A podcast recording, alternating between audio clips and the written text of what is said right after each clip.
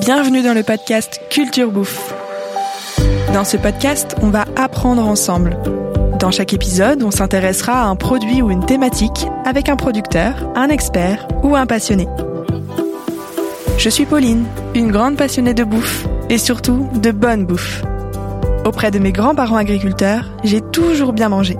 Et j'ai aussi compris que bien manger, c'est bon pour moi, mais aussi pour ma santé, l'environnement et la société. Et puis, un bon produit, c'est tout simplement bon. Mais voilà, bien manger, c'est bien choisir. Et ça, ce n'est pas toujours facile. Alors dans ce podcast Culture Bouffe, un format simple, accessible et décontracté, on essaiera de vous donner quelques clés pour mieux consommer. Car bien manger, ça s'apprend. Bonjour à tous et bienvenue dans ce nouvel épisode de Culture Bouffe. Je suis ravie de vous retrouver pour cette nouvelle année avec un épisode évidemment complètement d'actualité. Nous allons encore parler de pâtisserie, mais il faut dire qu'on est gâté avec les traditions à cette période de l'année. Le gâteau dont on va parler prend toute la place dans nos boulangeries pendant le mois de janvier. Sa jolie couleur dorée est irrésistible, sans parler de la délicieuse odeur de beurre qui se dégage pendant la cuisson. Je veux évidemment parler de la galette des rois. Pour aborder ce sujet, je suis en compagnie d'un expert en la matière. Vous l'avez entendu il y a peu sur Culture Bouffe dans l'épisode dédié au gâteau de fête. C'est d'ailleurs lui qui m'a soufflé l'idée de faire un épisode sur la galette. Je suis avec Benoît Castel, pâtissier boulanger. Bonjour Benoît. Bonjour. Je suis ravie de te retrouver et ravie d'enregistrer un deuxième épisode avec toi. Alors la galette des rois, c'est encore une fois un vaste sujet, donc j'ai évidemment beaucoup de questions. Est-ce que tu es prêt? Je suis complètement prêt. Ravi d'échanger encore avec toi sur ce sujet passionnant et fort gourmand. On va passer un bon moment, je le sens. Alors Benoît, tu commences à être rodé. Euh, pour ceux qui n'auraient pas écouté notre épisode sur les gâteaux de fête, je te laisse te présenter en deux mots avec tes mots. Alors moi je suis euh, de formation pâtissier chocolatier. Aujourd'hui j'ai des pâtisseries boulangeries et euh, très axé donc sur la boulangerie, de la pâtisserie de boulangerie, euh, un petit peu de chocolat, un petit peu de, cuisine aussi puisqu'on fait des brunchs dans les boutiques, je crois assez, en tout cas aimé aimé de nos clients voire chéri de nos clients, donc euh, c'est plutôt cool. Il y a à peine euh, quelques semaines d'attente pour pouvoir. Euh, oui, il y a quelques semaines d'attente, mais mais voilà, en tout cas, on se marre bien et on on, on essaie de faire de chaque chaque week-end de, de, de bonnes choses. Et et voilà, donc des boutiques dans l'est parisien et également où on est aujourd'hui donc rue Sorbier dans le 20e avec l'alimentation que tu as vu tout à l'heure où on retrouve plein de produits pour pâtisser et cuisiner à la maison. Très belle boutique, c'est la première fois que je viens et je suis, je suis ravie de, de découvrir. Alors on a toujours cette question rituelle que je t'ai posée l'autre jour et je te la pose à nouveau aujourd'hui sur la galette des rois. S'il y avait une phrase à retenir au sujet de la galette, qu'est-ce que tu voudrais que ce serait? Euh, Qu'est-ce que voudrais que je... Je dirais presque que c'est... Euh... En janvier, euh, on pourrait presque parler de d'euphorie. Ah, c'est vrai, à ce point. Ceci dit, j'ai lu des chiffres, c'est assez impressionnant. C'est un truc de dingue. Alors, moi, je suis toujours étonné parce que euh, donc c'est vrai que là ben euh, euh, on est en décembre, on enregistre un peu enfin on enregistre au mois de décembre, on est tous dans le marathon à partir du 15 décembre, c'est le marathon de la bouffe. Mm. on prépare notre estomac et on mange beaucoup. Trop. trop. on, on va manger trop et on se dit que le 31 décembre, c'est fini, euh, tout est passé euh, et non. Pas du tout. C'est non non, sans beurre et sans reproche, j'ai envie de dire. Ah, ça revient. il faut en profiter.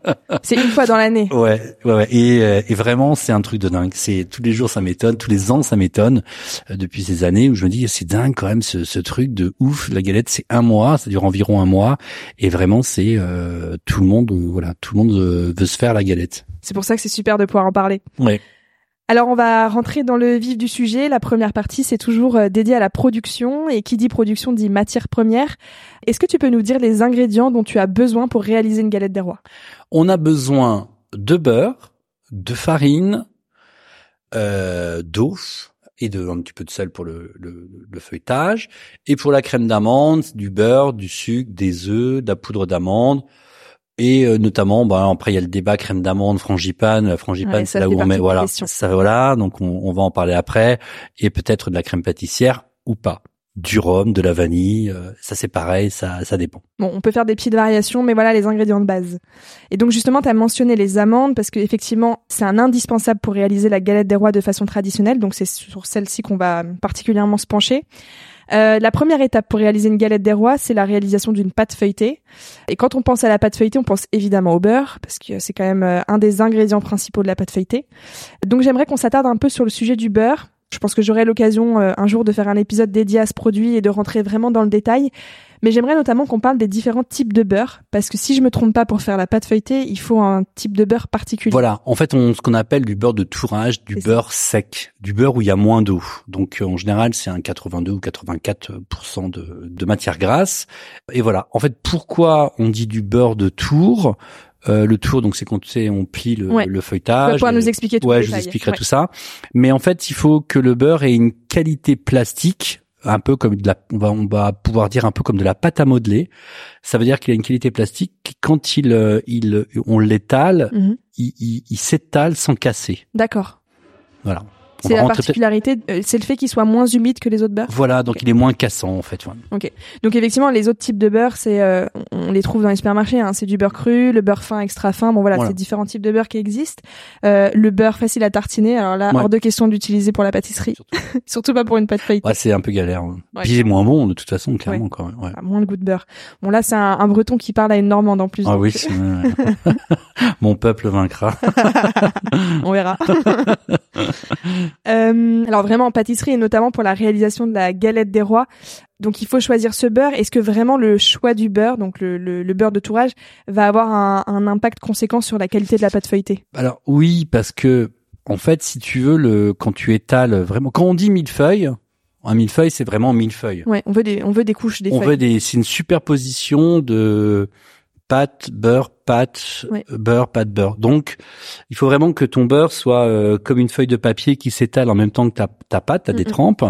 Et, et, si- et en fait, ça c'est vraiment important. Donc, il faut vraiment que tu aies une, une qualité de beurre qui s'étale et qui a des feuillets. En fait, ça c'est vraiment vraiment important. quoi. C'est ce qu'on attend de la pâte C'est ce qu'on attend de la pâte feuilletée, exactement. Donc là, au-delà de la qualité du beurre, c'est vraiment le ce type de beurre qui va te permettre d'obtenir ça. Alors, on peut bien évidemment faire du feuilletage avec euh, d'autres beurres qui sont pas forcément des beurres de tour. Hein. T'as des beurres qui ne sont pas forcément dits de tour, mais Mhm. qui sont de très bonne qualité. Mais après, techniquement, c'est un peu plus chiant Ouais. euh, pour travailler, un peu plus pénible.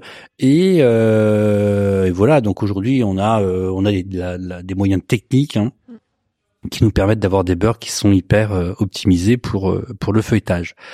Après, tu peux très bien prendre aussi des beurres crus hein, pour faire du feuilletage. Bon, c'est beaucoup plus compliqué de le faire euh, euh, sur des, des gros volumes. Tu peux le faire à la, à la maison, mais c'est aussi très très très délicieux. Puis après, tu as aussi toujours des. euh, moi, j'avais une recette qu'on faisait euh, en apprentissage et on y mettait bon de la crème normande épaisse dans Ah, le tu feuilletage. Ouais. bon, je vais regarder la recette, mais c'était c'était super délicieux. C'était hyper. Ah ouais, de la crème dans on le mettait de la feuilletage. crème épaisse ouais, dans la Ok. les trempes, ouais.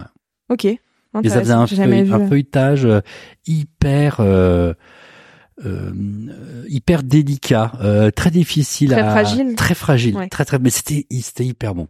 Parce que j'ai déjà fait de la pâte feuilletée. Il me semble que le beurre qui se rapproche le plus du beurre de tourage, c'est le beurre de Charente, c'est ça? Bah, Non, pas forcément. Non, pas forcément. C'est du très bon beurre. euh, le beurre de Charente, bon, le Charente-Poitou, c'est quand même une, une région où est très connue au niveau du beurre. hein. Ils ont un vrai savoir-faire dans la maturité des beurres, dans, dans, dans plein de choses. Hein. T'as d'autres régions qui font aussi euh, euh, des dans Normandie qui font du très très bon beurre. euh. Il y, en a une grosse partie qui est fabriquée là-bas parce qu'ils ont un vrai. euh, il y a aussi des industries qui sont là-bas et qui, qui font en faire en sorte que qu'il est plus qu'il est un peu plus connu quoi. Est-ce que tu peux nous rappeler la proportion de beurre dans la pâte feuilletée? Allez, on va dire en gros 30-40% de beurre. Ça va dépendre de quel aussi type de feuilletage tu Mm. fais. Bien sûr. Mais c'est là qu'on voit quand même l'importance du choix du beurre parce que Ouais. c'est un élément vraiment euh, phare dans la, dans la fabrication de la pâte feuilletée. Ouais. Parce que bon, t'as une déperdition bien évidemment à la cuisson bah, de l'évaporation de l'eau, donc tu te retrouves avec une densité de beurre au Mm. final qui est importante quoi en fait. Tout à fait. Alors maintenant qu'on a du bon beurre, il faut aussi de la farine, comme on Ouais. l'a dit. Euh, c'est un sujet que j'ai déjà bien détaillé avec Adriano dans l'épisode dédié au pain, mais j'aimerais bien qu'on revienne quand même sur euh, un élément important euh, au sujet des différents types de farine qui Mm. existent. Donc euh, on parle de T45, T150. Est-ce que tu peux nous réexpliquer un petit peu tout ça? Bah en fait le, le type de farine c'est le taux de cendre. Ça veut dire que quand tu crames, euh, il me semble que c'est euh, 1000 grammes de farine à telle température, je- j'ai plus le le process exact. Qu'est-ce qui te reste en matière minérale en fait? C'est ça. comme ça qu'on définit le taux de cendre. Ok. Donc en fait, le taux de cendre, ça va être euh, euh, le, le type, ça va être plus tu plus le type est élevé, plus tu as des minéraux et elle est moins raffinée. Ok. Alors, euh, pour une, nous, le feuilletage, ce qu'on fait, c'est qu'on prend une farine euh, de type 65. D'accord. Voilà. Ok. C'est une farine qu'on trouve euh, assez facilement. La Ouais, assez 65? facilement. Ouais. C'est pas une, une farine euh, euh, trop euh, trop raffinée. Après, bon, t'as une, les farines type 45 qui sont faites pour euh, des panettes, enfin, qui, qui correspondent un peu à la farine de force pour les panettones, qui sont pas non plus euh, mauvaises. hein. Tout dépend de, bien évidemment, de comment c'est fait, comment Ouais, c'est écrasé, euh, la variété des blés. Nous, on travaille qu'en farine bio, Ouais. euh, en local Paris. Euh, voilà. euh, La T65, qu'est-ce qu'elle va apporter? Qu'est-ce Bah- qu'elle a de plus ou de moins qu'une T45 pour faire le feuilletage? Après, c'est c'est drôle parce que après quand tu calcules, tu vois tes recettes. Moi, je, par exemple, j'utilise, euh, euh, je sais pas si je peux citer une marque de beurre, hein, Oui, mais euh, tu vois, par exemple, moi, je travaille avec le beurre Lescure des Charentes, Ouais. AOP, qui est très connu. qui est très connu, mais depuis, j'ai envie de te dire, j'ai toutes mes recettes sont établies avec ça depuis 20 ans, quoi, en fait.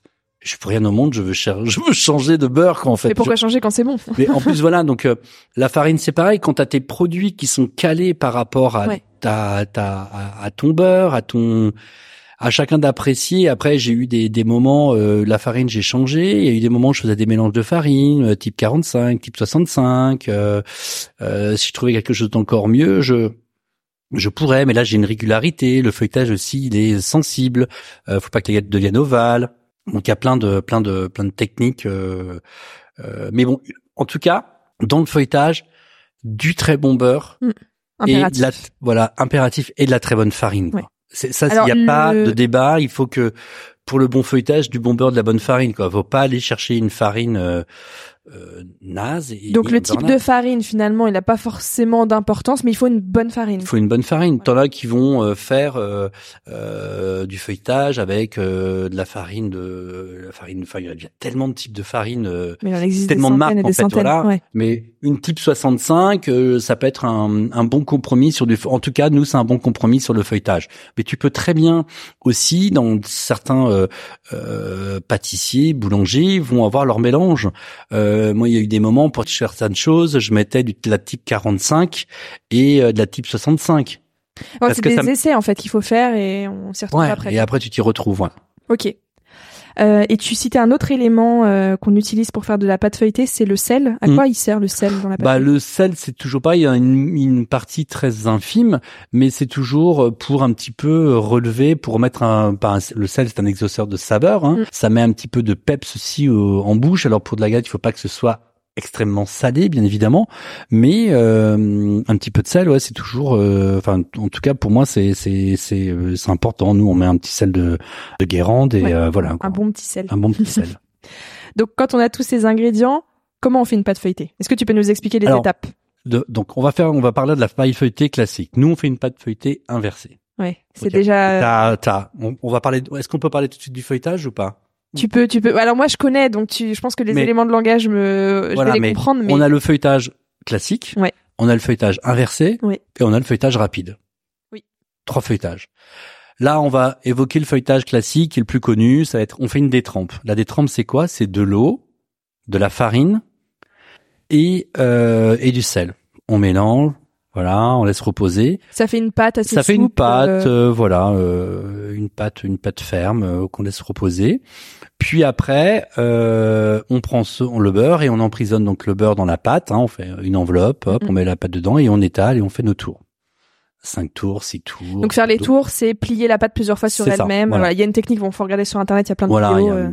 euh, tour simple, tour double. euh, pour les galettes, est-ce qu'on fait cinq tours Est-ce qu'on l'emmène à six tours euh, Cinq tours et demi bon, ça- Et ça, ça change quoi, le nombre de tours? Le nombre de tours, alors c'est important euh, de le nombre de tours, ça va être euh, qu'est-ce qu'on veut au niveau de la stabilité du feuilletage? Ok. Toi, le feuilletage va être plus dense, moins dense, euh, plus stable, plus aéré, un peu plus. C'est pareil, à chacun sa technique et c'est ça qui est extrêmement riche. Moi, je dis pas que j'ai la science infuse dans le feuilletage. Je fais comme moi, je veux qu'il soit fait comme moi je l'apprécie. Et c'est ce qui est tellement riche dans notre Mm. métier euh, à Paris, en province, en France, cette technique qu'on a partout dans plein de et on a plein de bons artisans quoi. Ouais. Euh, Mais c'est ce qui va faire la diversité des Ouais, galettes. j'ai des recettes aussi de feuilletage. Je me souviens d'apprentissage, on faisait du feuilletage avec du beurre noisette. On mettait du beurre noisette Ok. dans la détrempe. Ok. C'était génial en fait. Hein. Ça donnait vraiment un petit goût particulier. Ouais. Trop bien. Voilà. Donc c'est toi à toi de, de cuisiner ton feuilletage. Après on a le feuilletage inversé. Le feuilletage inversé c'est quoi? C'est là c'est que tu mets ton beurre autour de ta pâte. Mm. Ça veut dire que ce qu'on fait c'est qu'on prend du beurre, on le mélange avec de la farine. Ça, on appelle ça un beurre manié. D'accord. Puis après on fait une détrempe et là par contre on met le beurre autour de la pâte. Donc on n'enveloppe pas le beurre, mais on enveloppe la pâte avec le beurre. Exactement. Donc c'est un peu plus technique, Ouais. mais par contre, moi, c'est celui que je préfère. Mais quand je regarde sur internet des recettes, euh, bah, notamment pour les galettes, hein, c'est vrai que le feuilletage inversé, c'est souvent ce qui est recommandé. Je, sais pas. Hop, La alors, différence, elle se situe où elle se situe, euh, c'est un petit peu plus long à faire. T'as un petit peu moins de repos. Euh, ton feuilletage est beaucoup plus stable, il est un peu plus dense.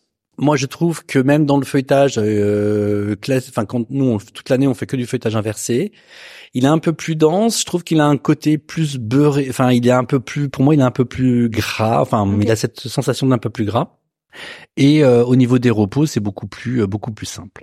Et on a le feuilletage rapide. Et le feuilletage rapide, c'est tu mets tout dans. Ça, c'est pas mal. hein. C'est pas mal. Ouais. T'as déjà essayé Ouais, l'ai pas déjà fait. Ouais, c'est quand même pas mal. hein. Franchement, euh, j'avais réussi à avoir une galette euh, vraiment Ouais. pas mal pour pas beaucoup de travail. quoi. Ouais, ouais, ouais, ouais. Parce que c'est vrai que le feuilletage c'est le plus compliqué dans Bah la oui. galette en fait. Mm. Donc là, tu disais, tu mets tous les ingrédients.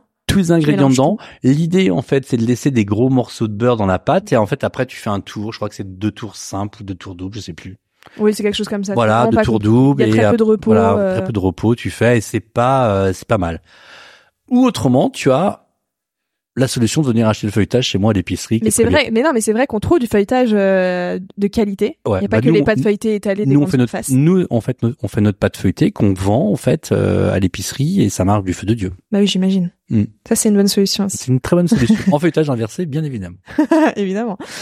Alors justement, est-ce qu'on peut facilement réaliser une pâte feuilletée chez nous? Est-ce que tu, tu penses que c'est c'est bien de se lancer là-dedans Est-ce qu'on conseille plutôt le, le feuilletage express euh, parce que vraiment c'est c'est un peu le béaba quoi et Alors oui, on peut euh, on peut se lancer dans une pâte euh, feuilletée à la maison. mais on est quand même déjà en, en termes de niveau de pâtisserie. Bon voilà, c'est pas Ouais, ouais, mais euh, j'en connais, j'en connais un certainement qui doit nous écouter aujourd'hui. se reconnaît. Ouais, s'il se reconnaîtra dans le feuilletage euh, cartonné. Je chambrais un jour, ils étaient deux et c'était ils avaient fait un boulot formidable et c'était c'est c'est compliqué et et, euh, et voilà et, et forcément il va écouter, il va se rappeler de de, de cette réflexion, on en rit encore euh, mais oui, c'est compliqué quand même de faire du feuilletage à la maison. simple, ouais. Bah, en fait, quand t'as pas déjà le beurre, t'as un problème sur le beurre. Euh, t'as un problème sur le beurre. Quand tu prends pas du beurre de bah, pro, euh, le beurre, il, il tu sais quand tu l'étales, il est, il est un, enfin, il part vite en, en sucette. Oui. En fait, tu peux pas Oui, l'étaler. il faut pas qu'il soit mou. Voilà. Et en même temps, il faut pas Mm. qu'il voilà qu'il se. Alors nous, on a des tours réfrigérés, on peut Ouais, facilement voilà. le rentrer. Enfin, on a quand même quelques euh, armes en plus, quoi. Donc à la maison, euh, euh, mais mon ami qui avait réalisé le feuilletage était quand même vachement bien débrouillé, mais c'était compliqué. Ouais, mais c'est pas si simple. Moi, vraiment sincèrement, un- je recommanderais vraiment le feuilletage euh, express. Je trouve que c'est Ouais, c'est vraiment, c'est le, le, bon le compromis. rapport Ouais. euh, temps euh, passé et Ouais. qualité, Ouais. c'est quand même pas mal. Ouais. Alors, on a notre pâte feuilletée qu'on a étalée. Maintenant, il nous faut une garniture. Donc, on va parler de la recette traditionnelle. Tu as parlé des amandes tout à l'heure. Mm. Euh, mais j'ai une première question parce que si on, on cherche des recettes euh, de galettes des rois sur Internet, on se rend compte qu'en fait, il existe les galettes à la crème d'amande et les galettes à la frangipane. Tu l'as mentionné tout à l'heure. Mm. Alors, c'est quoi la crème d'amande et c'est quoi la frangipane? Bah, en fait, la, la frangipane, c'est de la crème d'amande et de la crème pâtissière. D'accord. Débat ou pas débat. Parce que il y a un débat sur quoi? Sur la recette traditionnelle, on sait Oui, pas laquelle c'est c'est? ça, voilà. D'accord. Euh, moi, j'aime bien avec la crème pâtissière, ça allège un peu. On n'en met pas beaucoup, euh, mais après, on, on, on met, on peut mettre autre chose aussi dedans. Il y a plein de, plein de, plein de choses. Hein. Chacun d'entre nous, on a un petit secret qu'on ne dit pas, qu'on met dedans. Notre crème d'amande, euh, qui remplace un peu la crème pâtissière. Euh, mais je, je trouve que quand c'est que de la crème d'amande, je trouve ça un peu trop fort. Et au niveau de la texture, c'est un peu plus sec, non? Non, pas forcément. Non, pas forcément. D'accord. Non, non, non. Ok, c'est vraiment Non. dans, la, dans le, le goût. Dans, c'est vraiment une histoire de goût, de légèreté. Est-ce que tu veux une, crème d'amande dedans C'est pareil. C'est, c'est là aussi où c'est riche en fait dans notre métier. Chaque boutique a Chaque sa, a sa euh, recette. à Ouais. sa recette, chaque pâtissier a sa recette, tu vois. Donc euh, euh, c'est ça qui fait aussi la différence, le choix de tes ingrédients, de ton beurre, euh, euh, le choix de tes œufs, le choix de de ton amande. Est-ce que tu veux une poudre d'amande? Est-ce que tu veux une poudre d'amande fine? Nous, on aime bien qu'il y ait une poudre d'amande qui soit pas trop fine, qui ait un peu de grain, Mm. c'est que tu sentes l'amande. euh, la texture, ouais. euh, qui est un peu granuleuse, euh, c'est- on a envie de ça. On met de la vanille, on met plus de rhum dedans. Ouais, ça dépend des goûts. Ça dépend des goûts. Euh, plus de rhum. De l'extrait d'amande amère, j'ai déjà vu aussi. C'est Ouais, ça moi, renforce pas le trop goût. ça. C'est c'est pour ouais, j'aime pas. Non. Il y en a qui mettent ça de l'amande amère. Ça, Mm. moi, ça m'ennuie. J'aime pas trop. Mais a- Euh, voilà, comme on dit, il y a des milliers de recettes. hein. Voilà, il y a plein de recettes. Tu peux après, euh, regarde, euh, voilà. Mais enfin, la traditionnelle, un peu de crème. Alors pas, il y en a qui font du temps pour temps. Ça veut dire autant de crème d'amande que de pâtissière. Ça, je trouve pas ça bon. Il en faut un peu, pas trop. Euh, Et justement, est-ce que tu peux nous expliquer comment on fait une frangipane? La, la crème Alors- d'amande, c'est quoi? Crème d'amande, c'est du beurre avec euh, du sucre, Mhm. du beurre, du sucre, de la poudre d'amande, et tu la fais monter avec euh, des œufs. Tu, tu fais tu fais crémer ton ton beurre, Ouais. tu mets ton sucre, euh, tu mets ta ta, pâte- D'amande. ta, ta poudre d'amande et après tu tu mets tes œufs petit à petit à la fin D'accord, ok. et tu la fais monter comme ça. Voilà. Ok. Et après tu mets vanille, rhum, voilà euh, comme tu veux. Et en fait après, si tu veux faire de la frangipane, donc tu ajoutes de la crème d'amande, La crème pâtissière. la crème pâtissière pardon. Ok, ok, ça marche. Donc on a tous ces ingrédients. La dernière étape, c'est le montage de la galette. Mhm. Comment on monte une galette? Bah en fait après tu abaisses ta tu abaisses ta ton ton feuilletage, tu fais ton disque, tu mets un tu tu poches en fait de la crème d'amande dedans, tu mets une fève. Bien sûr, faut pas l'oublier. Faut pas l'oublier, ça peut mettre le, le bordel dans dans dans, dans la famille. Qui l'a avalé Voilà. Et tu refermes en fait avec une autre abaisse, tu la soudes, hein, tu tu dors autour, Ouais. tu la soudes, tu la retournes, tu la dors, tu la tu la chiques, tu la tu la rayes. La rayée, c'est les motifs que vous faites dessus, Alors c'est les motifs, mais on a oublié pourquoi on raye aussi une galette. Alors on raye pour que ce soit joli, mais Ouais. on la raye aussi pour qu'elle soit stable. D'accord, Ça stabilise ton feuilletage aussi. ok. C'est-à-dire qu'il va lever de façon Il va uniforme. lever, euh, voilà, le, le rayage est hyper important. Ok. Et, et est-ce que du coup les différents motifs qu'on va faire dessus euh, vont impacter de façon différente le feuilletage ou non C'est juste l'idée de rayer. Alors t'as le, t'as souvent ce qu'on fait En rosace. enfin, en ro- en rosace, tu vois, c'est le plus facile. Alors ça c'est le façon pitivier. Après tu as plein de rayages euh, Tu différents. Tu fais un peu ce que tu veux. C'est encore, euh, on dit que c'est le, le, le, La un signature. peu la signature, ouais, Ouais. la- l'âme, l'âme de la galette. C'est plus de le dire. Mais ça a un intérêt pour euh, la, la galette en fait. Bien, oui, a un intérêt euh, déjà visuel et aussi euh, pour la stabi- pour stabiliser le feuilletage en fait. Voilà. Quand tu vas le couper, ça va le, le, le, le creuser légèrement, pas un peu, mais pas trop, Faut mais ça va, pas faut pas le percer, mais ce qui va faire que ton feuilletage aussi va euh, euh, lever de façon unif- euh, régulière. Ok. Et ensuite tu enfournes. Et ensuite tu enfournes. Et voilà. Il faut combien de temps de cuisson pour une galette? Parce que généralement, on l'achète 30, Ça dépend, mais entre 30 et 45 minutes. Nous, on les vend aussi crus surgelés. Ah, c'est pas mal ça. Ouais. Comme ça, tu la Oui. chaudes. euh, ouais. pas ouais. Ça, réchauffée, les gens, ils aiment bien ça. Ouais. De toute façon, la galette, ça se déguste chaud. De façon générale. Ouais, tiède. Oui, tiède, voilà. Mais même une galette qu'on achète euh, euh, déjà toute prête, on la fait réchauffer. On aime bien la faire réchauffer. Ouais. Bah en fait, ce qui est important, c'est comme dans la viennoiserie, tu sais, euh, le feuilletage. Donc il y a beaucoup de beurre dans le feuilletage, comme dans un croissant. En fait, qu'est-ce qui se passe? Un croissant, euh, dès qu'il a pris un coup de froid, en fait, qu'est-ce qui s'est passé? Par exemple, le matin, le croissant, ton croissant, ton beurre, il est soyeux dedans. Tu sais, il est fondu. Dès lors, il a pris un coup de froid. Eh bien, en fait, le, avec le froid, le beurre, il, il a refigé. Donc, euh, c'est moins Ça bon. change la Une texture. galette, c'est pareil. En fait, une galette, tu la manges froide, euh, pff, le beurre est figé. Ouais. Même Par la contre, crème d'amande, c'est pas Même la crème d'amande. Si par contre ton beurre est à, à température euh, euh, un peu un peu tiède, enfin tiède, pas trop chaud, donc le beurre a refondu. Et même en bouche, c'est ça que ça va te donner davantage de de, de, de, de goût, ça change complètement tout. Souvent, par exemple, une viennoiserie euh, euh, en hiver euh, qui est dans nos laboratoires, enfin qui est dans nos dans nos fournis, dans nos boutiques, qui est à température ambiante, qui est bonne, tu la passes dehors et il fait froid ou en fin de journée le croissant il est moins bon, c'est parce que ton beurre a refigé en fait. Tout à fait, tout à fait. Euh, bah, très bien, donc là on a obtenu notre galette. Et tu le disais, on en a parlé quand on a enregistré notre épisode euh, sur euh, les gâteaux de fête. La galette, c'est un moment phare de l'année pour euh, les boulangers pâtissiers. Je voulais savoir combien tu produis de galettes chaque année. Nous, on va en faire, on va en produire entre euh, 6 7 000, je pense. Oh, c'est énorme. Mm. Ceci dit, ça m'étonne pas trop parce que j'ai noté un chiffre qui m'a un peu, euh, un peu surprise. Euh, il se vend en France plus de 30 millions de galettes chaque année au mois Mm. de janvier. C'est- Je trouve ça mais euh, faramineux. C'est tout de ouf. Donc c'est beaucoup plus que les, les bûches, hein, c'est ce que tu disais l'autre jour. Ah oui, en tout cas, rien à euh, voir. nous, ouais, ouais.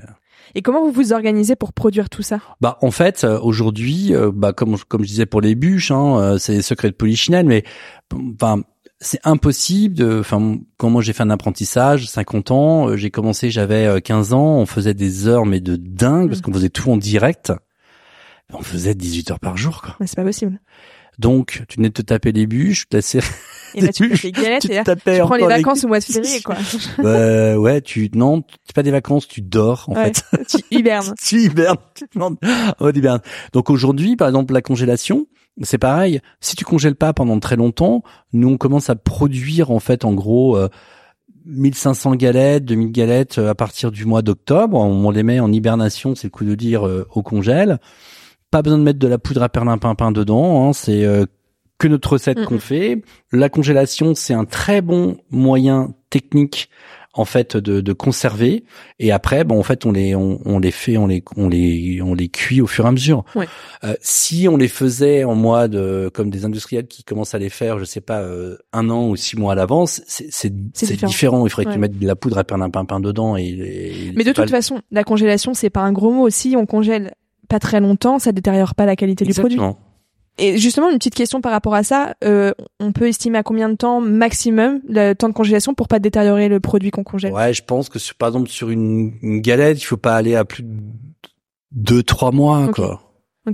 Donc c'est assez court, mais au moins ça permet de vous aider à produire. euh, Ah bah oui, c'est c'est voilà, c'est ça c'est ça c'est certain. Mm.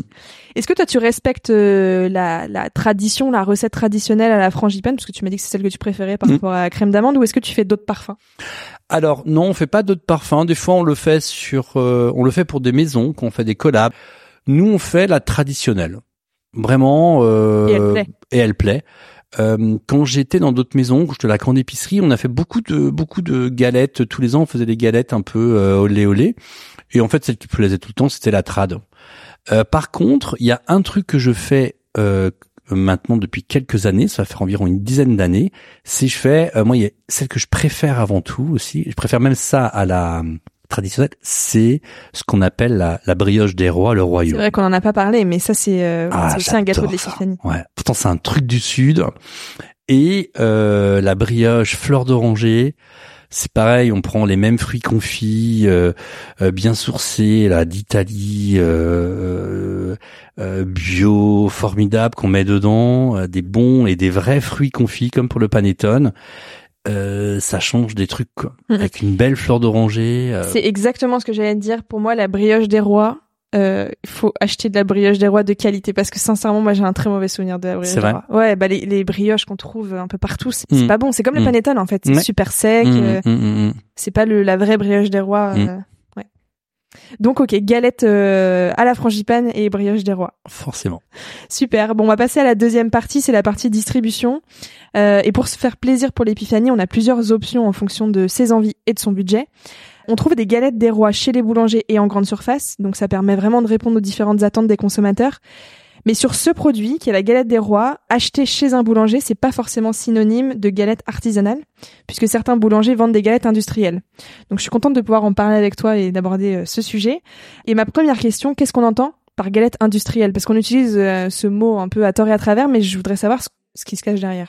Bah, je pense galette industrielle, donc il y a une façon qui, euh, enfin déjà une façon mécanique, hein, qui puis après je pense que pour moi industriel, c'est peut-être un sourcing des produits qui est pas forcément euh, optimal ou de qualité. Donc c'est un travail bah voilà moins artisanal Mhm. avec des machines, des grosses machines et puis euh, un sourcing moins qualitatif. Moins, ouais, moins, moins poussé, je pense. Ouais. Ok. On parle justement des galettes euh, industrielles et, et j'ai en tête euh, dans les rayons des supermarchés. Pour moi, il y a deux types de galettes industrielles. Il y a les galettes qu'on trouve dans le rayon boulangerie, les fameuses galettes dans les, euh, les, les boîtes en plastique transparente, Ouais. et les galettes qui sont emballées dans des carton, un peu comme un bis comme les boîtes à biscuits. Ah ouais, j'ai vu ça euh, Voilà, cette semaine dans un euh, magasin et tu on vois est la le marque 15, Pasquier par exemple. on est le 15 décembre et j'ai vu ça euh, dans un magasin. Et ça, pour moi, c'est cette euh, cette galette qui est qui est dans comme comme les biscuits en fait, Mhm. qui est emballée dans un carton. Pour moi, ça c'est encore plus industriel. Alors je sais pas Ah si oui. c'est psychologique. Est-ce que Alors, tu sais ça? Alors là, je pense qu'il y a poudre à perlimpinpin. Parce que là, pour le coup, elle se conserve vraiment Ouais, des mois et des mois. Quoi. ouais, Pas au frais, pas congelé, rien. ouais. Là, je, là, je, alors j'ai vu, je suis passé dans un rayon, j'ai mon, j'ai mon regard a fait ça, là, comme ça, il a regardé de, j'étais dubitatif, j'avais pas vu ça depuis très longtemps, en fait, et alors déjà, voilà, le 15 décembre, c'est dans les rayons. Mm. Déjà, ça, ça me gêne. Ouais. Les galettes, elles sortent le 1er janvier. Bah chaque chose en son temps. Là, on est dans la période de Noël. Faut pas qu'on, voilà, faut pas qu'on, voilà. Parce que finalement, euh, les, les galettes qu'on trouve en grande surface, donc dans les rayons euh, boulangerie de la, des grandes surfaces, ça, ces galettes-là, elles peuvent être faites sur place. Elles peuvent être préparées et cuites sur place. Oui, euh, oui, oui, bien sûr. Voilà. ouais, ouais. Alors que les galettes dont on parle, qui sont emballées Ouais. en carton, c'est vraiment c'est de l'usine. Alors, je, ouais, je voulais retourner, j'aurais bien voulu retourner le carton pour voir, mais je pense qu'il y a beaucoup de. Ça vaut le coup de le faire, je pense. Ouais. J'invite nos auditeurs à regarder Ouais, la liste ouais, des ingrédients. ouais. Surtout qu'on a mentionné la liste des ingrédients. Il y a un autre truc qui est des fois qui est important aussi, c'est dans ces produits, on va dire ouais, mais chez un boulanger ou un pâtissier c'est plus cher. Ok, la galette, je dis que c'est pas c'est pas un produit qui est pas cher, mais des fois ça mérite de regarder le le poids du produit. D'accord. C'est-à-dire? C'est-à-dire que c'est un peu comme la glace, des fois où tu vois un litre de glace, mais ça pèse 300 grammes. Oui. Là, t'as beaucoup d'air dedans. Je, je, je, je ferai l'effort d'ailleurs de, re- de regarder la prochaine fois, mais des fois on a des surprises. En, en fait, on, s'aperçoit que c'est, on dirait ah, c'est pas cher, mais en fait t'as euh, t'as 200 grammes de produit en fait. Et autant la glace, tu vois, j'avais fait un épisode dessus. euh, on m'avait expliqué ce que ça signifiait, sa différence de poids, volume. Mhm. Mais sur la galette, on met de l'air dans la galette? Non, mais ça veut dire que t'as un gros euh, paquet, enfin t'as t'as une jolie Ah, boîte, voilà, un d'accord. Ok. le Combien euh, pèse le produit par rapport au packaging, quoi? Voilà. Ok. On a parlé, tu en vends euh, des galettes surgelées, Ouais. donc ça, on peut en trouver un peu partout. C'est pas une aberration. Enfin, Non. on peut en trouver chez Picard, par exemple. C'est pas une aberration. euh, voilà, congeler une galette crue, non, c'est pas forcément signe Non. de mauvaise qualité. Non. Ok. Donc ça, c'est une, une autre bonne solution aussi. Tu la fais cuire chez toi. Et ah, mais c'est moi je, je le fais, les gens sont, il y a plein de gens qui sont ravis de faire ça quoi. Et c'est s'approprient la galette. Mais c'est et- chouette. Ah non, c'est cool, je trouve ça super cool. Et pour revenir sur les boulangeries, donc comme je le disais, certains boulangers décident de ne pas faire leurs galettes eux-mêmes. Et je cite ce que j'ai lu, alors je mets entre guillemets, selon certaines estimations non officielles, 80% des galettes vendues en boulangerie seraient industrielles. Alors je voulais en discuter avec toi pour savoir pourquoi certains boulangers font ce choix Alors, de ne pas faire leurs galettes. Aujourd'hui, moi, je pense que c'est un peu comme la viennoiserie. Il y a ce chiffre euh, qui dit 80%. Ça me paraît énorme. Moi, ça m'a paru énorme aussi. Je je sais pas ce que ça englobe et qui a qui a dit parce qu'on doit 80% des boulangers pâtissiers ne font Et, plus. euh, selon des estimations non officielles. Voilà. Donc euh, c'est souvent le chiffre qui revient tout le temps. Donc je ne sais pas euh, qui d'où il sort. Est-ce qu'il y a vraiment eu une étude de fait? Euh, Je sais pas. euh, alors après ils englobent peut-être euh, les ventes avec tout ce qu'il y a dans euh, la, dans dans les grandes surfaces. Je sais pas. Peut-être. Moi, euh, ça me semble un peu beaucoup. Je pense qu'il y a le, il y a beaucoup d'artisans qui font encore leur viennoiserie aussi. Il y a pas pas pas tous, hein, mais Mhm. mais voilà. Et puis euh, il y a beaucoup d'artisans qui savent pas la faire et, il faut mieux qu'ils l'achètent que faire quelque chose de très très mauvais. Et puis dans les galettes, c'est la même chose. Donc euh, donc donc voilà. Mais ça me paraît euh, ouais, ça me paraît un peu beaucoup. Je sais pas. Peut-être que je me plante, hein, mais j'ai envie de te dire. euh, peut-être euh, 60%, pourquoi pas? Mais alors, ces boulangers qui décident de ne pas faire leurs galettes, euh, c'est c'est quoi? C'est par rapport euh, au, au prix des ingrédients, c'est par rapport au, au temps qu'il faut y consacrer? C'est Ouais, c'est alors non parce que la galette c'est c'est un produit qu'on euh, avec une forte marge. Hein, euh, faut pas euh, voilà, c'est un produit. Alors ouais, c'est un vrai savoir-faire de faire du feuilletage, de Bien faire sûr. ses croissants, c'est un vrai. Moi, je vois mes les personnes qui sont chez moi au, au- donc qui ont le travail du tour. Je pense à Jérémy, mon chef tourier, Mhm. et son équipe. C'est des vrais spécialistes du tour. Ça veut dire que c'est des gens qui sont qualifiés, qui sont hautement qualifiés. C'est des gens spécialisés, quoi. Mm. On- voilà, ils ont un vrai savoir-faire, quoi. Ça leur appartient à eux, quoi. Voilà. Et comme tu le disais tout à l'heure, pour faire un bon feuilletage et de façon générale une bonne galette, il faut des bons ingrédients, mais un beurre AOP, ça a un prix. De la bonne poudre d'amande, Mm. ça a un prix. Voilà, donc euh, c'est aussi des choix. même en fait, fait. faisant, tu vois, même en faisant ces choix de bonnes matières premières, bah en fait tu peux gagner ta vie en faisant euh, tes galettes quoi. Parce que voilà, moi ce qui m'a surpris, euh, c'est que j'ai lu euh, notamment justement sur ce sujet de la rentabilité qu'on peut euh, acheter euh, chez des grossistes des galettes à moins de 5 euros et euh, les revendre 5 fois plus cher. Donc là, effectivement, la marge énorme. Je pense que tu peux pas, toi, faire ce, ce, ce genre ah, de marge pas, en magasin. ouais, non. Mais, mais du coup, voilà, ça pose cette question de la marge que se font ces boulangers sur la vente de la galette. Ouais. Ah, je, je, je sais pas. Moi, je, je me dis que quand le produit est pas sincère à la base, si tu fais pas bien ton job, à un moment donné, karma, il est le client s'en aperçoit forcément quoi tu vois on n'a pas on n'est pas dans le même produit quoi. Si euh, les gens par exemple en venant chez moi où on prend un beurre AOP euh, l'escure euh, euh, oui c'est euh, c'est un des il y a plein enfin moi voilà moi le beurre l'escure je l'adore parce que c'est c'est c'est je connais ce beurre et je sais que euh, même pendant la crise du beurre j'ai pas voulu changer parce que je sais que hum, que c'est que c'est une de bonne qualité. J'ai pas envie de faire autrement. Tu sais comment le travailler? Ouais et puis les gens euh, enfin sont rassurés. Enfin quand tu le manges il y a pas de mmh. débarque en fait et, mais justement, quand euh, tu décides d'acheter ta galette euh, chez un boulanger, bon, déjà d'une part, c'est parce que tu es quand même dans une démarche de soutenir les, les commerces de proximité, donc ça c'est déjà une bonne chose. Mais t'as pas envie de t'apercevoir que la galette que tu as achetée, elle est pas faite maison. Est-ce qu'il y a des critères qui te permettent de de, de savoir, de d'être sûr que tu as acheté une galette que ton boulanger a produit? Simplement au goût, tu penses qu'on le reconnaît? Ouais, et puis euh, il y a un autre truc. Je pense que quand tu vas chez l'artisan, t'as un peu des imperfections. Ouais, elles sont pas toutes parfaites, ça c'est sûr. Tu sais, euh, c'est comme les sacs euh, de, de, certaines marques, euh, pour pas citer de nom. Euh, ils sont jamais tous pareils en fait, et pourtant c'est du de la haute de la haute volée, de la haute maroquinerie. bah, je pense que chez un artisan c'est pareil quoi. Chaque galette va passer dans les mains d'un de mes de, de, de mes de mes pâtissiers. Donc, euh, tu à, tout, il est à son œil. Ah ouais, je pense qu'il faut être bien sûr. Bah là, t'as un peu des imperfections à un degré différent. Euh, tu vois, ton ton croissant. c'est là où, en fait on peut être. Euh... Alors il faut pas que ce soit tout moche, bien évidemment, mais si t'as un peu des imperfections, tu te dis ah ouais, ça me rassure. C'est pas tout tout, tout, tout pareil quoi en fait. Et il n'existe pas de label fait maison, je sais pas, de ce genre de choses qui permettent de le savoir? Si, mais euh, si, si, bien sûr, il y a le fait maison qui est prôné. Euh, des, euh, il y a plein de, enfin, dans, dans, dans, dans bien évidemment, les syndicats des corporations, que ce soit le syndicat de la boulangerie, le syndicat de la pâtisserie, bah, font des choses pour que ce soit revalorisé. Mais il y a tellement de choses qui sont aussi, comment expliquer, des fois euh, archaïque dans les lois et dans les choses qui sont pas bon ça c'est j'ai pas d'idée là qui me viennent euh, qui me vient en qui me vient en, en, tête tout de suite mais ouais il y a un peu des aberrations des fois mais oui il y a quand même des syndicats des des ou des corporations euh, différentes qui qui qui essayent de faire avancer le le, le, le, problème. Donc on se fie à l'œil on se fie à son goût et puis en fait sinon on peut juste demander au boulanger aussi. Oui bien sûr bien sûr. on peut lui faire confiance dans la réponse bien sûr ouais. Ok euh, on va passer à la partie consommation. Et on va quand même se pencher sur la tradition parce qu'on n'en a pas parlé, euh, qui est associée à la galette, qui est quand même le gâteau du mois de janvier. Ça, je pense qu'on l'a tous compris. Est-ce que tu la connais, la tradition de la galette? Comment ça? L'origine? Pourquoi Ouais.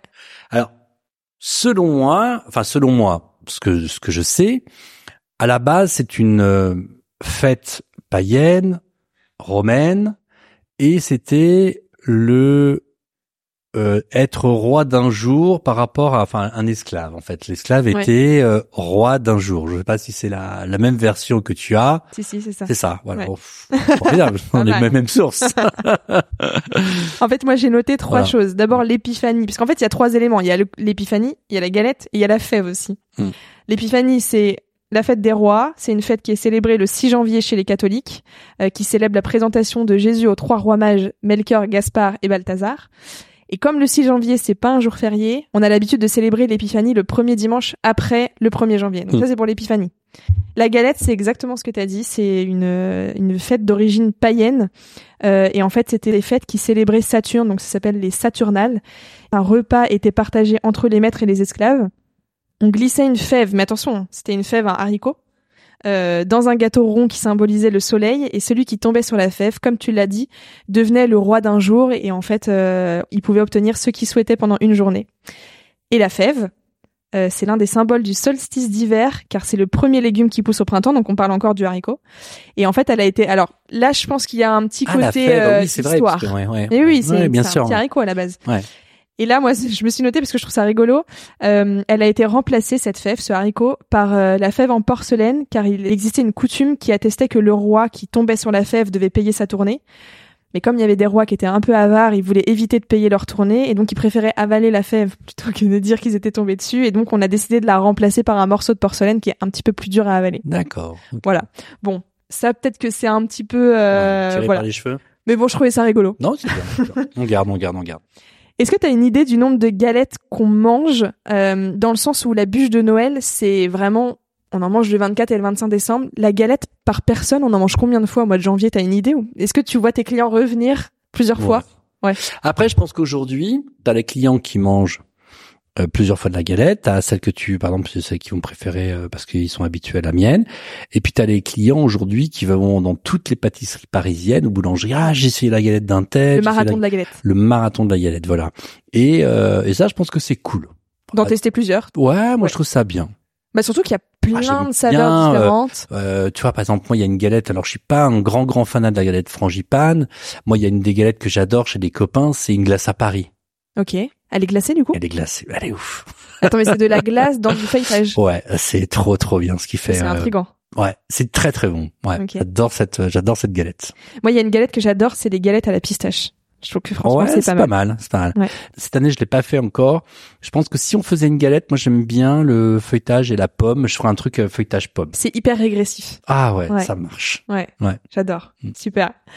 On en a parlé un petit peu tout à l'heure. Je voulais te redemander comment on procède pour déguster sa galette en bonne et due forme. Donc, c'est vraiment la réchauffer. La réchauffer, voilà. Combien de temps on peut la, la conserver, la galette, une fois qu'on l'a achetée? Tu peux la conserver, euh, si tu la mets dans un dans une boîte ou un papier, tu peux la garder pendant euh, trois trois quatre jours. Après, euh, bien évidemment, deux trois jours ça va. Quatre jours, euh, c'est moins optimal quoi. C'est le feuilletage, en fait, Ouais, c'est le feuilletage qui commence à se pas, pas se décomposer. Je veux dire, tu peux la manger au bout d'une semaine, mais c'est plus sécose quoi. Mais comme c'est le cas sur un croissant, en fait. Oui, pareil, C'est la ouais. même chose. Mm. Et pour conclure cette partie consommation, et parce qu'on l'a compris, les Français sont des très grands amateurs de galettes, est-ce que tu penses qu'on est nombreux à faire sa galette maison ou on est davantage à l'acheter? Ouais, je pense quand même que les gens l'achètent. Ouais. Ouais. C'est un vrai boulot. hein. Ouais, Comme on l'a dit tout taf. à l'heure. Ouais, ouais. Et puis elles sont bonnes chez les boulangers. Mm. Au moins, on est assuré de d'avoir Quoi je dis, la dernière, t'es surprise que depuis qu'on a ouvert euh, l'alimentation, Ouais. où on vend notre feuilletage, euh, donc déjà étalé en rond, euh, il y en a pas mal qui ont repéré le truc. Hein. Ah ouais. Et vu qu'on a notre feuilletage inversé, les gens ils sont quand même contents. Mais c'est chouette de pouvoir la faire soi-même. Mais enfin, moi, sincèrement, je trouve que le feuilletage euh, du commerce, une pâte feuilletée euh, basique, hein, euh, bah t'as pas un feuilletage quoi. Mm. Ouais. Enfin, ça- Sauf si pas ce euh, côté, à l'alimentation, je dis nous, on- nous le, le feuilletage qu'on fait, c'est notre feuilletage Oui, à mais nous. vous, voilà, c'est un Voilà. vrai feuilletage. Ah ouais. Donc Et puis- là, avec des vrais entre guillemets ingrédients parce qu'on Ouais. peut retourner aussi Ouais. les, les emballages des pâtes feuilletées euh, supermarché il n'y a pas que de la farine du beurre et du y a sel hein. pas que de la farine. je suis d'accord. Ouais. Voilà.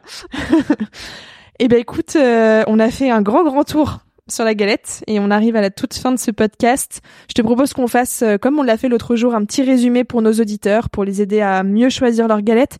Si tu avais deux, trois conseils à, à donner, ce serait quoi?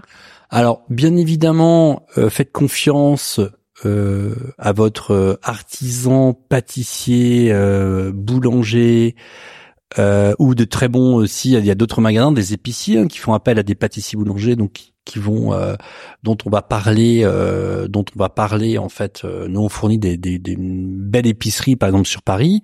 Il y a aussi des gens qui font appel à, qui, Mm. qui la font pas, mais qui font appel à des artisans. Et puis, euh, voilà, faites confiance à vos artisans à côté de chez vous, quoi. Alors. euh, il y en a plein qui font et vous les connaissez forcément si vous d'ailleurs je pense sincèrement que si vous écoutez cette émission c'est que les, les, les gens ont l'œil euh, euh, aguerri, aiguisé pour pouvoir retrouver euh, forcément les, les bons commerces et voilà à Paris on a quand même une chance incroyable Mm. euh, d'avoir des super bons pros de la de la galette il y en a euh, forcément plusieurs dans chaque arrondissement quoi enfin je, je Même en moi, dans- province, hein, je pense Là, que on est dans le 20e. des Dans le super 20e, boulangers. il y a plein de bons euh, artisans qui font des super galettes. Mm. Il y en a, euh, je sais pas, en tête, j'en ai tout de suite euh, 5, 6, 7, quoi. Donc, euh, allez chez l'artisan où vous avez l'habitude d'aller euh, chercher vos, vos produits, votre pain et et vous le décelez quoi. Alors après, il y en a qui font mieux que d'autres forcément, mais bon, euh, à chacun aussi, à chaque client, à son goût forcément quoi. Bien sûr, oui, il faut se faire confiance Mm. et euh, Ouais. à partir du moment où on est content de ce qu'on déguste, c'est quand même le principal. Ouais, et puis aller euh, chez des gens aussi qui font de la, qui continuent de, voilà, la tradition, c'est à partir du 1er janvier. Ouais, c'est clair. Franchement, les galettes qui sortent au mois d'octobre. euh, Nous, on, en- enfin là, on commence à nous demander, vous faites pas de la galette là? Non, on fait pas de la galette. Ah non, déjà, mais on a même Ouais, pas déjà. fait Noël. non, non, on n'a pas fait Noël. Ouais, on nous demande déjà. Ça pourrait être un dessert qui serait servi à Noël, presque. Oui, après, euh, on pourrait, on pourrait faire le pitivier de Noël, peut-être. Ouais. Peut-être une idée. À... Peut-être une idée À à développer. ouais. Est-ce qu'il y a d'autres sujets que tu aurais aimé aborder au sujet de la galette des rois? Non, euh, je pense qu'on a bien fait le tour et, euh, et j'étais encore une fois ravi de participer à cette euh, cette émission, ce podcast. Et Du coup, dernière question, parce que c'est peut-être ce qui va te faire revenir dans Culture Bouffe. Est-ce que tu as une recommandation d'un produit auquel on pourrait s'intéresser? C'est quand même toi qui m'avais suggéré l'ép- l'épisode sur la galette. Hein. C'est vrai, c'est vrai.